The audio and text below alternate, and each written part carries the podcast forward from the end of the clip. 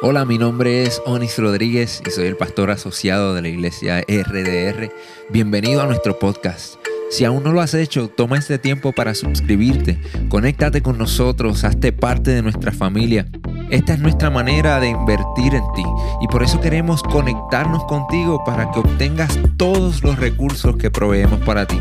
Si ya eres parte de nuestra familia, comparte nuestro contenido con tus amigos. Estaremos actualizando este podcast todas las semanas, así que quédate conectado con nosotros y riega la voz. Esperamos que este mensaje sea de mucha bendición para tu vida. Gloria al Señor. ¿Quién vive? Ya su nombre. Un aplauso para el Señor. Definitivamente Él se lo merece. Le damos la más cordial bienvenida a todos los presentes, a aquellos que están con nosotros a través de las redes sociales. Estamos en vivo y a todo color desde esta su iglesia Rey de Reyes, una iglesia para toda la familia. Queremos decirle que los niños están, ya, ya están saliendo por ahí. Así que te tiene bebé por ahí, todo eso, pues este es el tiempo para entonces nosotros podernos concentrar acá. Damos gracias al Señor, hoy estamos celebrando dos años, gloria al Señor, de que Dios nos haya provisto a esta familia pastoral, a Onyx y a Dayan. Cuánto, quiero pedir un aplauso para ellos, hermano, un aplauso fuerte. Esta mañana le sorprendimos en el primer servicio, ya que ella venía preparada para predicar aquí hoy. Y de repente pues la sorprendimos con la noticia de que no, no iba a predicar, sino que hoy le vamos, íbamos a dar el día libre, ¿no? Para que disfrutara de este su día. Así que la iglesia Rey de Reyes está de pláceme, está feliz, ¿verdad? Porque como la iglesia central acá en Puerto Rico, de saber que Dios, hermano, nos provee como ya mismo vamos a estar explicando, ¿verdad? Pastores, para que nos ayuden en todo este proceso. Así que aquellos que nos están visitando por primera ocasión, quiero decirle, usted no está aquí por casualidad, usted está aquí porque Dios lo trajo. ¿Ok? Usted está aquí porque Dios ha encaminado sus pasos. Y así lo, lo dice la Biblia, que dice que Dios es el que encamina los pasos de los hombres y lo pone en el lugar donde Él quiere, no donde usted quiere, no donde otros quieren, sino donde Dios quiere. Así que si estamos aquí hoy es porque Dios nos ha citado esta casa para edificarnos. Hoy el tema del mensaje es, como vemos ahí directamente en la pantalla, os daré pastores. Diga conmigo, os daré pastores. Ahora, si se fijan, esa expresión mm, no es una expresión que sale de mi corazón. Es una expresión, como vamos a ver ahora, sale directamente del corazón de Dios para su pueblo. Que no es otra cosa que un compromiso que Dios está haciendo con nosotros.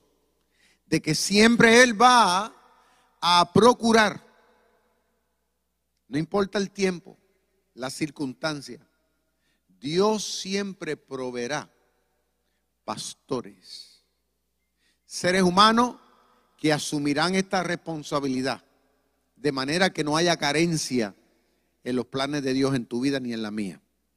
Hay un pasaje bíblico, está en Jeremías capítulo 3, verso 15, Jeremías 3, 15, que dice así, y os daré pastores según mi corazón, dice el Señor. Fíjese, no es según el corazón suyo, ni el mío, pastores que sean conforme al corazón de Dios, que os apacienten con ciencia, pero dice otra cosa más, dice y con inteligencia. Apacentar quiere decir llevar de la mano, cuidar, ¿ok? Eh, procurar un beneficio en favor de. El Señor dice que proveerá siempre esas personas en este lugar, en esta iglesia, de la cual hoy por hoy usted es parte, de manera que nos puedan dirigir con ciencia de Dios, pero también con la inteligencia. Escuche bien, ahí no está hablando de sentimiento ni emociones, que muchas veces nos confundimos con eso. Mm. Dios dice, proveeré pastores que los ayuden, que los guíen, que los dirijan con ciencia, con, con, esa revelación que viene del corazón de Dios y conforme a la palabra, pero de manera muy inteligente. Que usted no tropiece, sino que usted pueda cumplir efectivamente los planes que Dios tiene con usted. En primer lugar, quiero comenzar estableciendo, ¿verdad? Conforme a este pasaje bíblico que acabamos de leer, que este compromiso que Dios establece de, de hacer esto, de proveer siempre pastores, particularmente a esta iglesia, lo hace el Señor por una razón. Porque Dios tiene gente en este mundo que Él ha escogido. Y eso es un principio que está en la Biblia. En otras palabras, que ninguno de los que estamos aquí, ninguno de los que hemos sido parte del cuerpo de Cristo, ninguno. Estamos aquí porque usted lo decidió o porque usted le pareció bien. Muchas veces así se entiende, pero en, en la realidad, conforme a la palabra de Dios, nos dice que nosotros somos parte de la iglesia de Cristo en la tierra, porque Dios fue el que nos escogió entre los seres humanos de este mundo. Esa doctrina es bien importante que tú y yo crezcamos en ella, porque va a pasar que tarde o temprano el diablo, que el Señor lo reprenda, o los demonios que andan por ahí, van a tratar de poner duda en usted acerca de su presencia en este lugar. Van a comenzar a susurrar a tu oído, a tu corazón, y van a poner cuestionamiento para que tú te desanimes, de manera que abandone tu responsabilidad y tu compromiso de ser parte integral de esta iglesia. Claro, pasa en otras también, pero estoy enfocándome en esta.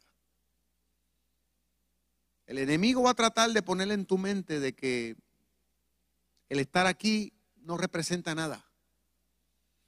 Pero la Biblia dice, cuando vamos a ver la doctrina en el Nuevo Testamento, eso está en el Antiguo también, pero vamos a hablar del Nuevo Testamento, porque los apóstoles hablaron de esto, Cristo habló de esto, el apóstol Pablo específicamente habló de esto, que Ninguno de los que hemos llegado al Señor, de los que hemos reclamado nuestra salvación, de los que hemos pedido perdón, de los que estamos a mano con Dios ahora, ninguno de los que tenemos el Espíritu Santo, ninguno. Estamos aquí, como dije, porque a nosotros nos ha parecido bien. Cuando usted va a un supermercado o a cualquier lugar a comprar, particularmente cuando usted va a la góndola de los panes, usted se da cuenta que hay diferentes marcas. está los Holsun, está el Pepín, está otro, y hay de todas clases. Pero usted se da cuenta que dentro de lo que está, todo lo que están ahí, usted va a salir por lo menos con un paquete de pan, por lo, por lo general, con uno. Usted no se va a llevar 12, digo, a menos que no sea una fiesta. Pero de todo lo que ahí están, usted va a escoger uno y por lo general usted los exprime y los toca y los mira a la fecha, ¿no? Nunca se, se lleva el del frente, casi siempre uno se lleva el que está atrás. Porque uno dice, ese, es el que nadie ha exprimido mucho, ¿verdad? Pero lo cierto es que usted escoge, igualmente lo hace con la potería, igual. Usted, aunque los potes usted lo va a botar al zafacón, pero usted procura que el pote no esté machucadito y que usted me entiende, que se vea bonito. Tontería de uno, ¿no? En la cabeza, pero es que uno asume que, que porque el pote está bonito, lo de adentro está bonito. Pero lo cierto es que usted coge un pote la Biblia dice que Dios ha hecho prácticamente lo mismo. O sea, que tu vecino, que otra gente, hoy por hoy, tal vez en este momento, no estén aquí y que tú sí lo estés y que yo, y que yo lo esté, es por una razón. Es porque Dios salió a comprar y Dios salió a escoger y Dios dijo, bueno, yo quiero este, este, este, este, y esto me lo voy a llevar. ¿Cuántos alaban al Señor? Y a través de Cristo pagó un precio muy caro para que tú y yo y tu familia seamos parte del reino de Dios una vez y para siempre. ¿Y sabe por qué Dios pone pastores en las iglesias? Porque Dios quiere personas capaces para que los puedan pastorear. A esa gente que Dios escogió. Que los cuiden. Que los lleven de la mano. ¿Eh? Porque aunque el Espíritu Santo está con nosotros, pero hace falta una persona física que usted pueda conversar, que usted eh, pueda reunirse con esa persona. Alguien que la cual usted pueda decir, pastor, yo, yo quiero sacar una cita con usted y yo quiero conversar y yo quiero que usted ore por mí. Alguien de carne y hueso que represente. Y que en los buenos momentos de tu vida y en los momentos más difíciles tú puedas interactuar. Por eso que Dios dice, os daré pastores. Los pastores no estamos para enseñorearnos, no estamos para, para creernos más grandes que la gente, los pastores no estamos para estar llenándonos de títulos nada más. O sea, un pastor en una iglesia es una persona que Dios puso ahí con una santa obligación. Por eso dice que os apaciente. Para que te cuide como alguien especial. Y eso es algo que yo siempre lo he tenido presente en mi corazón. Y eso es algo que yo estoy procurando que los pastores que se están levantando en esta iglesia lo entiendan. Que lo que ellos hacen y lo que están llamados a hacer aquí es porque ustedes y todos los que van a seguir llegando son gente que Dios ama desmedidamente. De hecho ese, ese es el segundo punto. ¿Por qué Dios pone pastores? Porque Dios los ama. Aparte de que los, escogió, pero Dios los ama. Ahora, esa es una palabrita que a veces la escuchamos tanto y la vemos tan superficial, pero es bien profunda. Cuando dice que Dios te ama, eso quiere decir que Dios no renuncia a ti. Eso quiere decir que Dios tiene un plan y un propósito que Él quiere que se cumpla. Entonces pone pastores de manera, mire, que las buenas y las malas estén ahí contigo mientras tú se lo permitas para que te ayuden a entenderte, a entender a Dios, a entender lo que te rodea. Gente que te ayuda a no darte por vencido. Gente que te ayuden a ver lo grande del espectro de Dios en tu vida presente y futuro. Ese lo fuerte si se lo va a dar.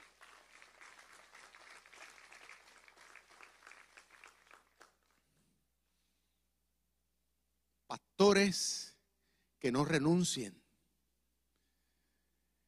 Mire, si una de las cosas que en este tiempo, lamentablemente, estamos viendo es la carencia de pastores, pero una carencia terrible.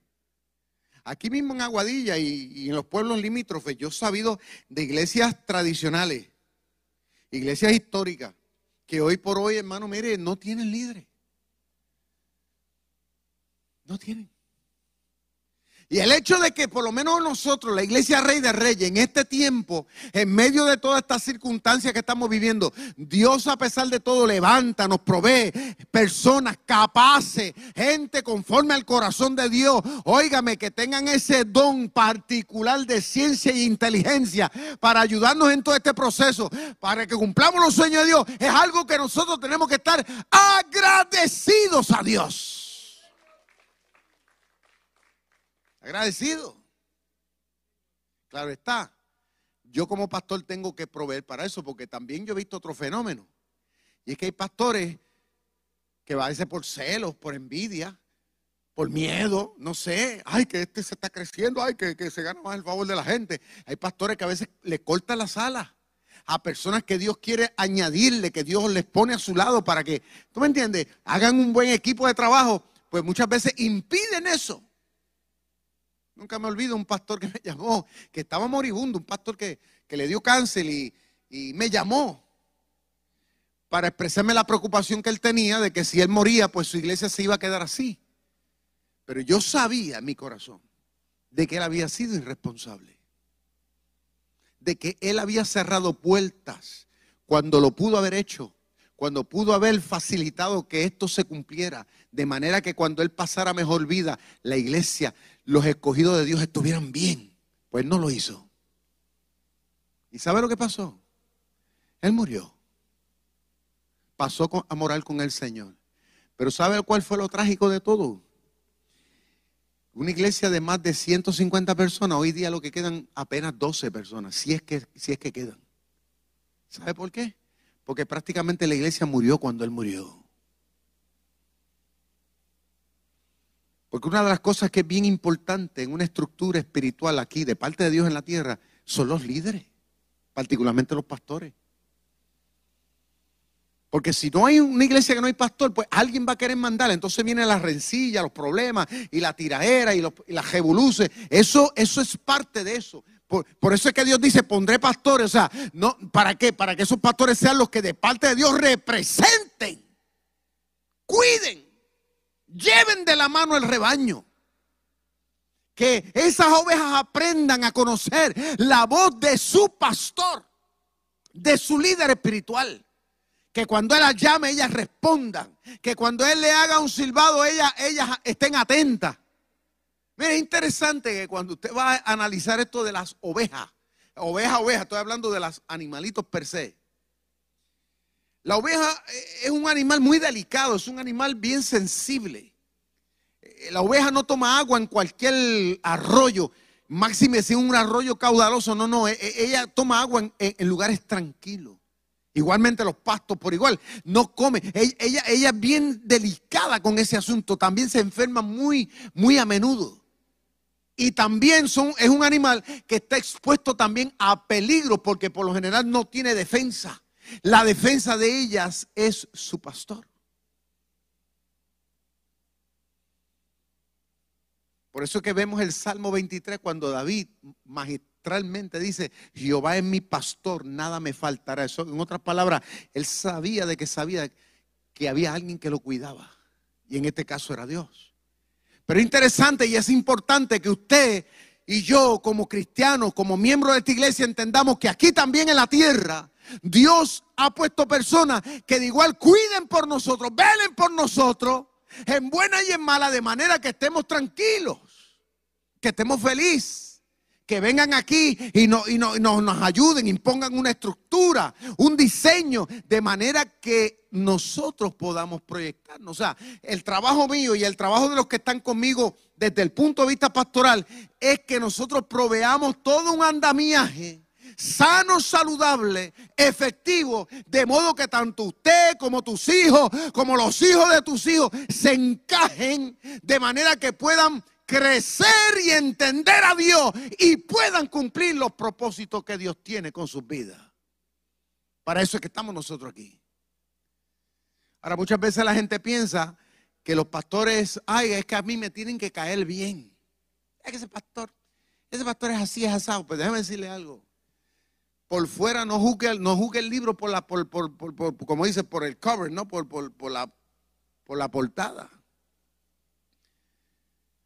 Usted tiene que estar pendiente de que ese pastor o esa pastora sean personas que verdaderamente sean conforme al corazón de Dios. Y ser conforme al corazón de Dios no es otra cosa que ser personas, escuchen bien, que vivan como Dios demanda que tiene que ser. No es que hable mucha lengua, porque yo, yo no sé si usted sabía, pero hasta en los círculos espiritistas se habla lengua. Yo no sé si usted sabía. No es porque se sacuda mucho, porque hasta los círculos espiritistas también la gente se sacuden. No es porque haga que brinque por encima de las bancas, porque yo he visto gente endemoniada que brincan por encima de, que flotan en el aire. ¿eh? Yo, yo lo he visto con mis ojos. Una persona conforme al corazón de Dios, un líder, un pastor que usted tenga, que la iglesia tenga, que esta iglesia tenga conforme al corazón de Dios, es una persona que, es un modelo conforme a la palabra de Dios. Esa persona es un ejemplo en carne y hueso del corazón de Dios. No es una persona que está en boca de nadie por malas cosas que esté haciendo. Es un ejemplo en términos de lo que es ser, si es casado, un esposo, si es una, mujer, una esposa. Es un ejemplo de cómo ser un padre, de una, de una madre. Es un ejemplo de lo que es ser un buen vecino. En todo. Una persona que usted diga, yo quiero ser como esa persona. Mire, yo, yo, yo, daba gracias a Dios. Ayer saqué un día, pues, por, esto de los enamorados, para salir con mi esposa, llevarla a cenar.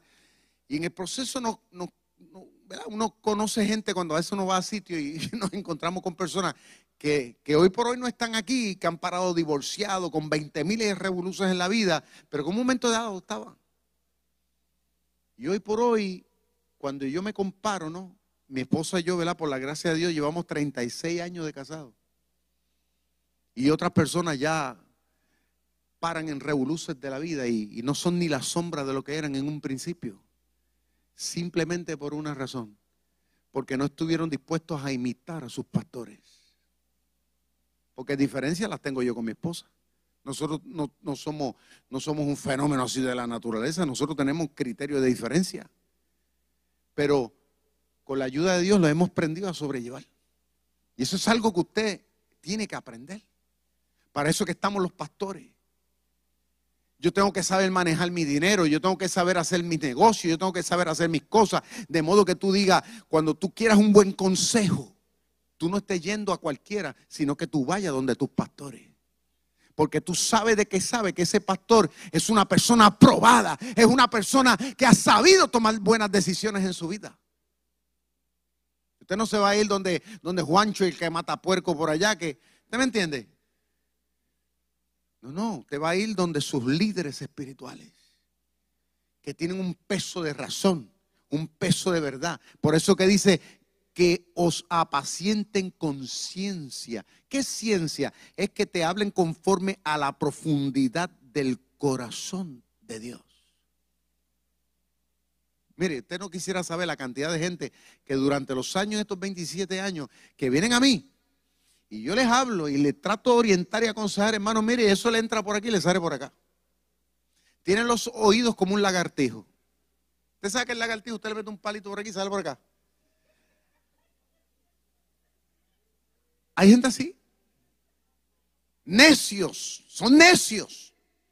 Pero viene cualquier hijo vecino por allá, le dice 40 mil disparates y ya lo están creyendo. Los pastores, dice el Señor, os pondré líderes que os dirijan con, con inteligencia. ¿Qué quiere decir eso? Eso quiere decir con una verdad indiscutible, certeramente. Ahora, la vida mía, particularmente hasta el día de hoy, y que conste que yo vengo de una familia disfuncional porque mi papá, mi mamá, mis tíos, mis tías lamentablemente han vivido una vida bien difícil. Yo no vengo de una familia modelo por ambas partes. Pero he hecho la excepción por una razón desde el día que yo me entregué al Señor, desde el día que yo le abrí mi corazón a Cristo, desde el día que yo decidí meterme en la palabra, desde el día que yo, me, yo decidí meterme serio con Dios, las cosas en mi vida comenzaron a enderezarse. Y hoy por hoy, para la gloria del Señor, hasta el día de hoy, no sabemos mañana, pero hasta el día de hoy, yo puedo decir algo, que hasta el día de hoy soy un ejemplo a seguir. En todo. ¿Y sabe por qué peleo esta buena batalla todos los días? Porque yo, al igual que usted, tengo debilidad y estoy expuesto a, cometer 20 disparates. Pero ¿sabe por qué? Por una razón.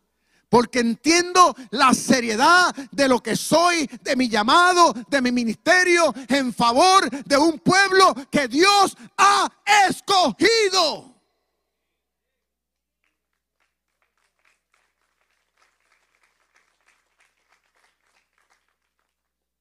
Porque imagínese usted,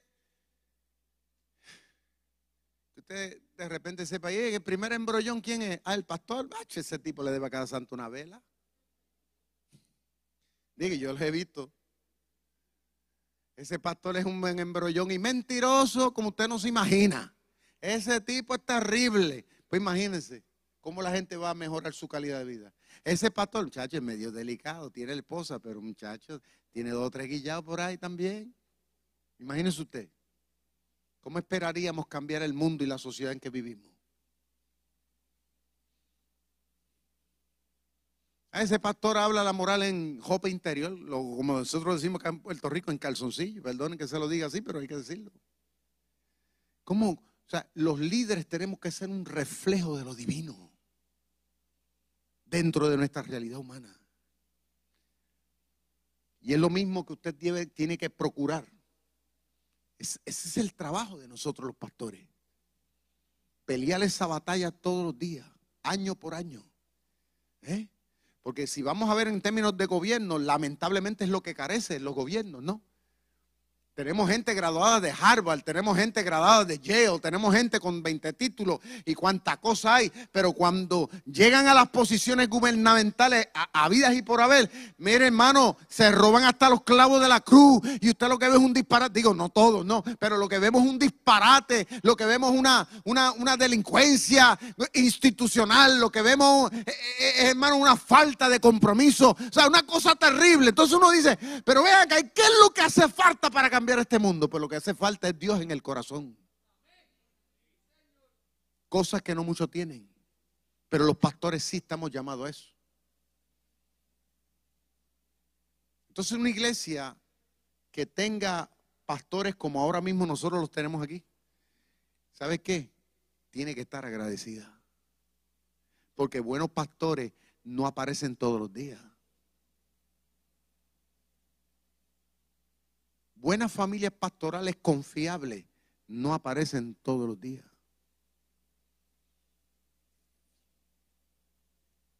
Y una de las cosas que dice este pasaje bíblico, ¿verdad? Del por qué Dios proveerá pastores, es porque a todos los que Dios escogió, de los cuales son todos y cada uno de los que estamos aquí, Dios lo hace porque los planes que Dios tiene con todos ustedes y que tiene conmigo son planes eternos. No es un plan de un año, no es un plan de, de 10 años, es un plan hacia la eternidad. En estos 27 años que llevamos, claro, no ha sido fácil, ¿no? Cuando muere algún miembro, ya sea un accidente, una enfermedad o por la edad avanzada. Pero han sido muchos los que hemos enterrado. Cada vez que Dios nos permite ir a dirigir estos funerales ¿no? de, de santos de la iglesia, por una parte una tristeza, pero por otra una alegría en un sentido, porque digo, Señor, ahí te entrego a alguien que tú me entregaste. Y hoy por hoy está contigo. Esa persona llegó con su vida destrozada, llegó con su matrimonio destrozado, pero ahí lo hemos llevado de la mano y hoy por hoy, Señor, va hacia la gloria, pero, pero va como tiene que ir. O sea, los pastores que Dios pone, estamos para pelear esa buena batalla en favor de cada uno de ustedes. De manera que usted pueda llegar efectivamente a donde Dios quiere que lleguemos, al paraíso. Nunca me olvido, hace años, eran como las once y pico de la noche, hermano. Y yo estaba felizmente durmiendo ya. Cuando suena el teléfono, dicen, pastor, mire, hay una emergencia aquí en la casa de una familia de la iglesia. Y era un matrimonio y una familia de esta iglesia. ¿Y qué pasó? No, mira, que el hermano le entró ahí una depresión, una cosa, y tiene a la familia secuestrada en el cuarto de una casa y, está amenazando con que se va a matar o matar a todo el mundo ahí. Y, una, y tenía una 45 en la mano. Estaba, habían como 12 policías con armas largas fuera de la casa. Y yo, y yo llegué allá a la casa con la Biblia en la mano, alaba lo que él vive. Y el policía me dice, ¿usted se va a meter allá adentro? Y yo, pues claro, pues, para eso estoy aquí. Yo no, yo no voy a permitir que él venga y lo masacren allí. Hacer lo que Dios nos llamó a hacer. Toco la puerta, porque hay que tocar primero, alaba lo que él vive. Fulano soy yo.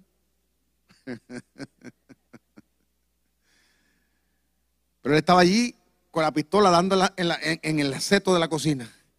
Y esto se acaba hoy. Era la palabra que decía, esto se va a acabar hoy. Mm. Y la pistola cargada y él dándole ahí al seto con ella. Y la familia en el cuarto llorando y los policías afuera listos eh, con, el, con, el, con el dedo en el gatillo, loco por, por, por matar a alguien. Y yo como el jamón del sándwich allí. Allí comienzo a hablar con el hombre para tratar de sacarlo del pensamiento. Fulano, mira, mañana yo tengo que hacer unos proyectitos en la iglesia, porque él a veces venía y me ayudaba, ¿no? Yo lo llamaba y muy gentilmente siempre me ha apoyado en muchas cosas.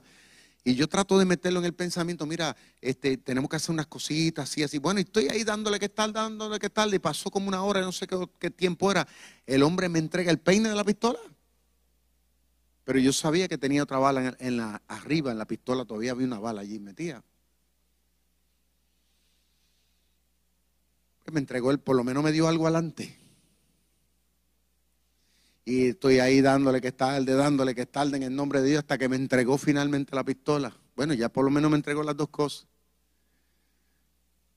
Y cuando voy saliendo con el hombre para entregarlo a la policía, porque le digo, mira, tenemos que salir afuera, hay que, hay que hablar con la policía porque ellos están acá y ellos no, eh, ellos no se van a ir así porque sí. Cuando finalmente pues lo, voy a entregar, dice el, el, teniente o el coronel, no sé quién era, el que tenía la camiseta blanca, estaba allí, bien prepotente, échele mano a este hombre. y el hombre iba a salir corriendo para adentro a buscar la otra pistola que él tenía. Y yo como el jamón del sándwich. Pero yo me tuve que poner los pantalones allí y poner los policías en su sitio y decir, aquí nadie le mete las manos, ese hombre me entregó a mí, a mí la pistola, no fue usted, así que yo me hago responsable y yo lo llevo donde haya que llevarlo. ¿A usted se hace responsable? Claro que sí, tranquilo. Lo llevé. De ahí procesaron, gracias a Dios todo salió bien, no hubo nada que lamentar. Pero eso no salió en el vocero, eso no salió en las noticias, ni me importa a mí que salga tampoco. Pero ¿quién se enteró? ¿El mundo se enteró? No. Pero son las cosas que personas como yo, como pastores, ¿verdad? Dios nos pone a veces para hacer. A veces que los puntos de droga me he tenido que meter yo a buscar gente que me llaman las madres preocupadas por los hijos a las 3 y 4 de la mañana y los maridos que no llegan a la casa. Eso no lo sabe nadie. Pero somos nosotros los que tenemos que ir. los matrimonios que están en crisis. Matrimonios que tienen crisis, pero crisis de verdad. El juez que se mete allí resuelve problemas. El gobernador que se mete allí, el alcalde que se mete allí resuelve. ¿Quién es que se mete allí y mete esos problemas?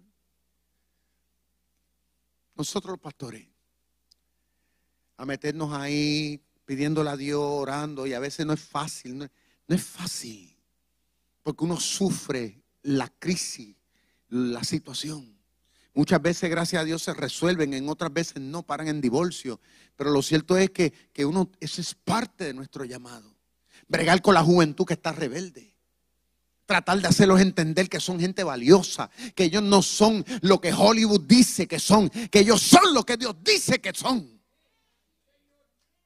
¿Eh?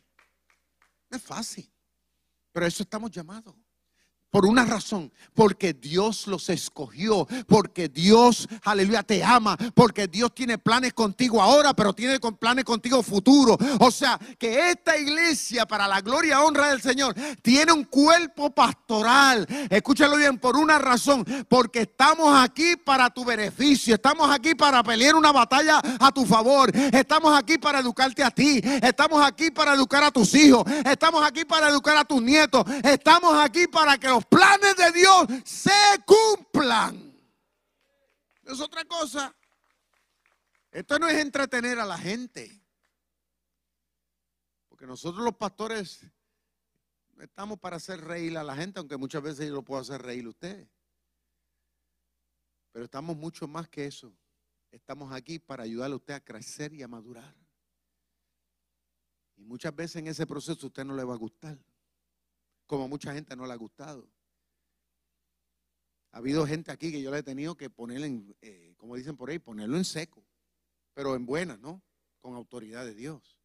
Y decirle, fulano, mira, esto es así, porque es la voluntad de Dios. Y mucha gente no le gusta, porque a nadie le gusta que le diga la verdad. Pero cuando uno dice la verdad con amor, uno tiene que valorar eso. De que ese pastor se esté preocupando por ti. De que esa pastora esté ahí, que te llame. Valore eso. Son cosas que eso no aparece todo el tiempo.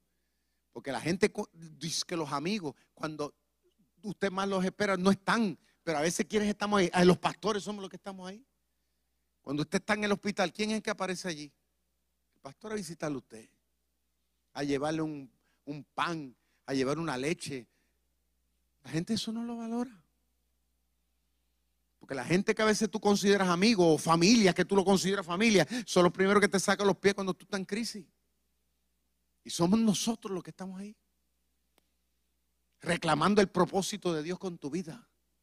El hecho de que una iglesia como esta tenga una estructura pastoral no es porque a nosotros nos gusta o nos parece que es lo mejor, es porque es el corazón de Dios a tu favor, es para que no haya carencia, que cuando tú más necesitas o los que tú amas más necesites, usted puede hablar por el teléfono, pastor, te necesito.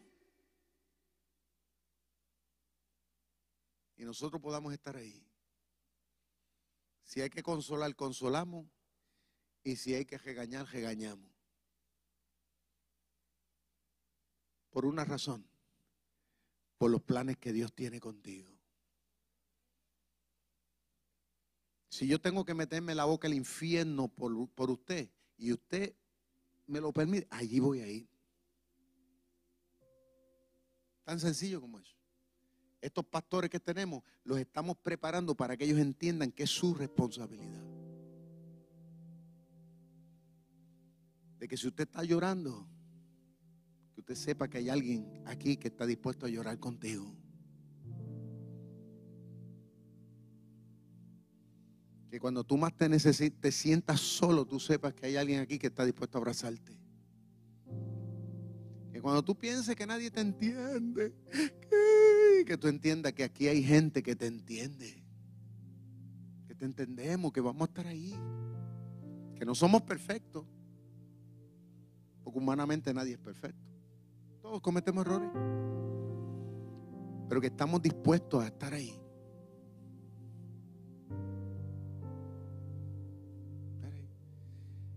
En estos años de pastor que yo llevo, yo he tenido que ponerme 20 mil. Mire, yo me he puesto el sombrero de predicador, yo me he puesto el sombrero de consejero, de psiquiatra, de psicólogo, de abogado, de juez. Yo he tenido que ser fiscal, yo he tenido que ser de todo lo que usted se puede imaginar.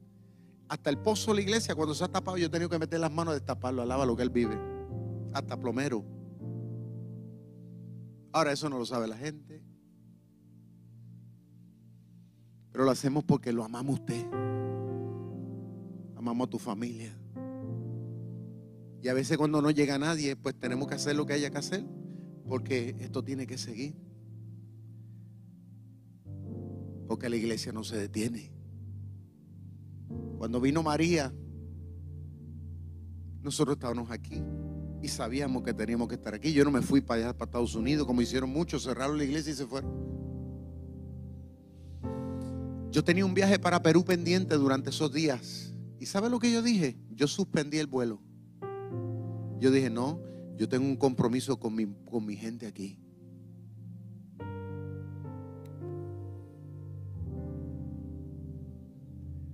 Los temblores, aquí hemos estado. Vino esto de la pandemia, aquí estamos también. Tenemos un compromiso.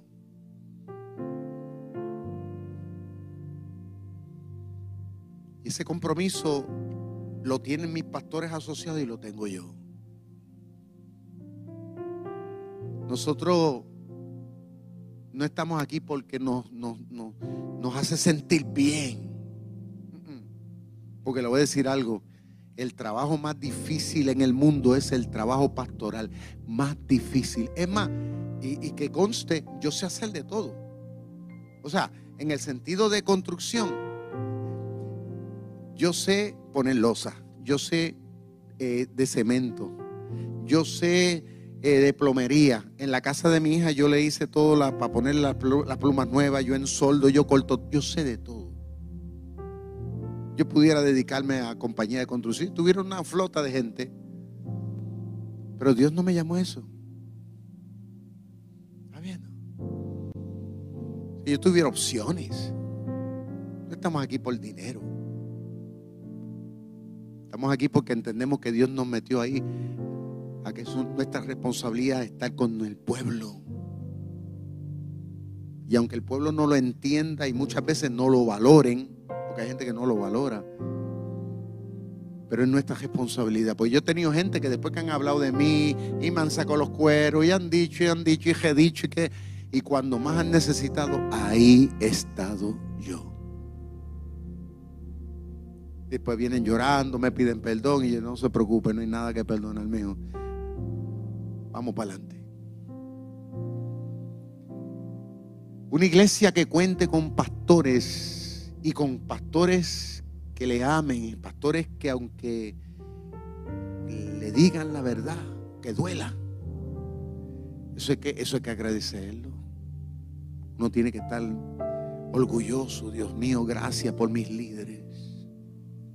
Porque tal vez usted no me necesite que yo tenga que ir a su casa nunca. Y espero que nunca tenga que hacerlo porque no haya ningún problema. Pero el día cuando usted más necesite, usted tiene la confianza de hacerlo. Yo he tenido que sentarle a veces esposo. A veces la esposa me dice, pastor, es que el marido mío gasta todos los chavos, es un mal administrador. Y yo lo sé, me doy cuenta. Yo tengo que sentarme, mira varón, ¿y cómo es esto? No, mira, esto es así. Y la palabra de Dios dice esto, dice lo otro, buscando sanar, reestructurar eso en el matrimonio. Porque pareciera una torpeza, pero eso es un punto importante en un matrimonio. Maridos que a veces son duros con las esposas, son macetas, se gastan lo que sea en comprar un juego de aro para el carro, pero la mujer la tienen pasando pena, no la llevan a comerse en un bacalao.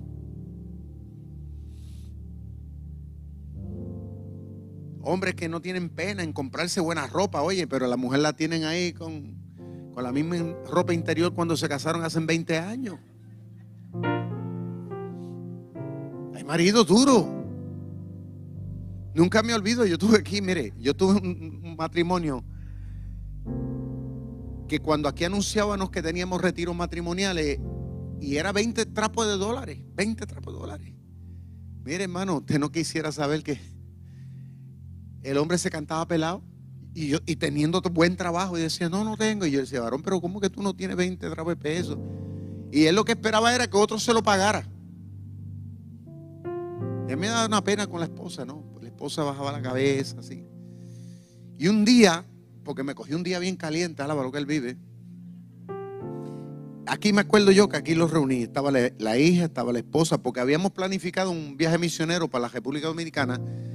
Y yo les dije un año antes que se prepararan y pagaran el costo. Pero ya llegando lo último, se cantó pelado. Ya yo lo sabía. Y ese día los cogí ahí y le digo, varón, ven acá. Le dije, mira, con el respeto que tú te mereces, yo te amo que tú no te imaginas. Pero yo te tengo que ayudar. Yo le dije, tú tienes un problema, es que tú tienes un arrastre de un espíritu de, ¿cómo fue que yo le dije? Tiene un espíritu de, de, de, de no de tacañería, de macetería. Le dije, tú lo que tienes es un espíritu de miseria. Esa fue la palabra. Yo le dije, tú tienes un espíritu de miseria encima, varón. Quítate eso. Y comencé a hablarle y a ¿no? Y, y va que me hizo caso y, yo no sé, sacó un préstamo y fueron y se disfrutaron el viaje como nunca en la vida. Nunca había llevado a su esposo un viaje porque él pensaba que nunca podía hacerlo. Hay ideas que se le meten a la gente a la cabeza. Y yo digo, las cosas que uno como pastor a veces tiene que meterse, ¿no? Que uno dice, sí, pero para eso Dios nos ha puesto aquí. Gente que piensan que se van a amar, que la vida no sirve, que ellos no sirven, que a veces uno pensaría, pero ¿por qué la gente piensa así? Pero, pero hay gente que para ellos eso es un problema. Nosotros tenemos que ponernos un nivel. Yo he tenido que aprender a poner mi nivel de un niño con un niño y ponerme al nivel de un viejo cuando es un viejo. Por una razón. Porque Dios los ama independientemente de las debilidades que usted tenga, la falta que usted tenga, es nuestro compromiso con usted. Tan sencillo como eso. Hay gente aquí en la iglesia que a veces nadie los quiere ir a buscar a la casa para venir a la iglesia. Nadie los quiere ir a buscar. Y yo ocupo a fulano, mira, tú puedes buscar a fulana. Y la gente, ay, pastor, pero es que esa persona es así. Y, y, y esa persona es asado. Y, y, no quieren ir a buscarlo ni a llevarlo a la casa. ¿Y qué hago yo? Cuando nadie quiere ir a buscarlo. A madrugo el domingo de la mañana y los voy a buscar a su casa. ¿Por qué? Porque yo sé que si ellos quieren venir a la iglesia es porque porque son pueblo de Dios. Yo no los voy a buscar a ellos, yo voy a buscar al Señor. Los pastores son una pieza importante en una iglesia. El que hable mal en contra de un pastor, el que se oponga a los pastores, mire, si usted analiza bien la profundidad de esa palabra, lo que significaría es que esa persona se opone directamente a su pastor. Perdón, se opone directamente al Señor. ¿Qué fue, qué fue quien lo puso ahí? Hay gente que a veces se han ido enojados de la iglesia y después de que se van y cogen por otras iglesias, después vienen después llorando a pedirme perdón, pastora, la verdad que no hay otro como usted. Ah, ¿verdad? A pesar de los dolores de cabeza, de los jalones de pelo, de las de la que te cogí por la patilla, ¿verdad? Muchas veces, pero es porque te amo. Es porque yo sé que tú puedes. Es porque lo que Dios tiene contigo es grande. Es porque el diablo ha tratado de confundirte. Y yo estoy aquí para, para trepármela encima al diablo. Y yo estoy aquí para, para meter las manos en el fuego, sé que meterla. Y yo estoy aquí por, por el bien de tus hijos. Y estoy aquí para decirte, así dice el Señor. ¿Por qué? Porque tú eres un amado de Dios. Gracias por conectarte con nosotros. Si este mensaje ha sido de bendición para tu vida, te voy a pedir tres cosas. Primero, Hazte parte de nuestra familia. Suscríbete a nuestro podcast y conéctate todas las semanas con nuestro contenido. Número 2. Comparte nuestro contenido con tus amigos. Y número 3. Considera la posibilidad de asociarte con nosotros. Si Dios ha impactado tu vida a través de este ministerio, ayúdanos con tus donaciones a continuar bendiciendo a mucha gente. Lo puedes hacer yendo a iglesiardr.com diagonal donaciones.